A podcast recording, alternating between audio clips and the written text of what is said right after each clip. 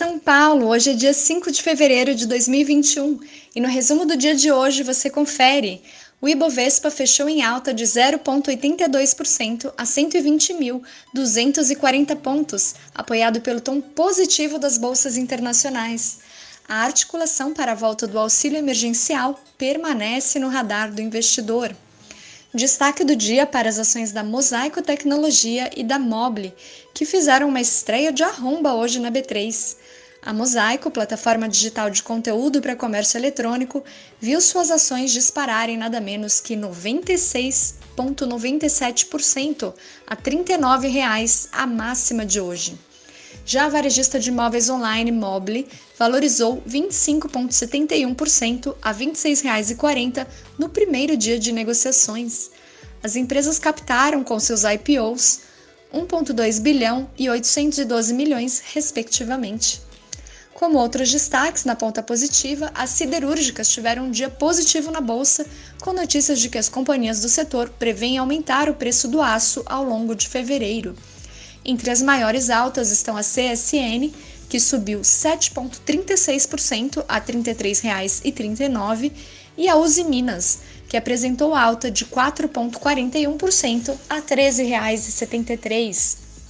Na ponta negativa, a B2W teve mais um dia de queda, encolhendo 2,12% a R$ 84,51 dona das lojas de comércio eletrônico Submarino, Shoptime e Americanas.com, ela corre atrás do prejuízo depois de ficar atrás de seus pares no e-commerce em 2020. As ações da IRB recuaram 2,95% a R$ 6,91, com a notícia de que o Ministério Público Federal abriu investigação para averiguar se houve crime financeiro na, na ação coordenada de investidores que resultou em uma disparada das ações da companhia na semana passada. Carteira de ações 5 mais do BB. A Eneva teve alta de 1,12% a R$ 73,75. As ações das lojas Quero Quero subiram 1,44% a R$ 20,36, rompendo resistências. Petrobras PN avançou 0,07% a R$ 28,84 Porto Belo teve variação positiva de 8% a R$ 10,67 em alta semanal extremamente positiva.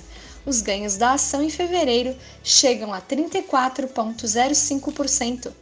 Já a VEG caiu 1,25% a R$ 84,50. O dólar fechou em queda de 1,19%, cotado a R$ 5,38, encerrando a semana com queda de 1,65%. O mercado cambial ficou atento às declarações do presidente Jair Bolsonaro de que não vai haver interferências do governo federal na Petrobras. No exterior, as bolsas asiáticas fecharam sem direção única nesta sexta-feira.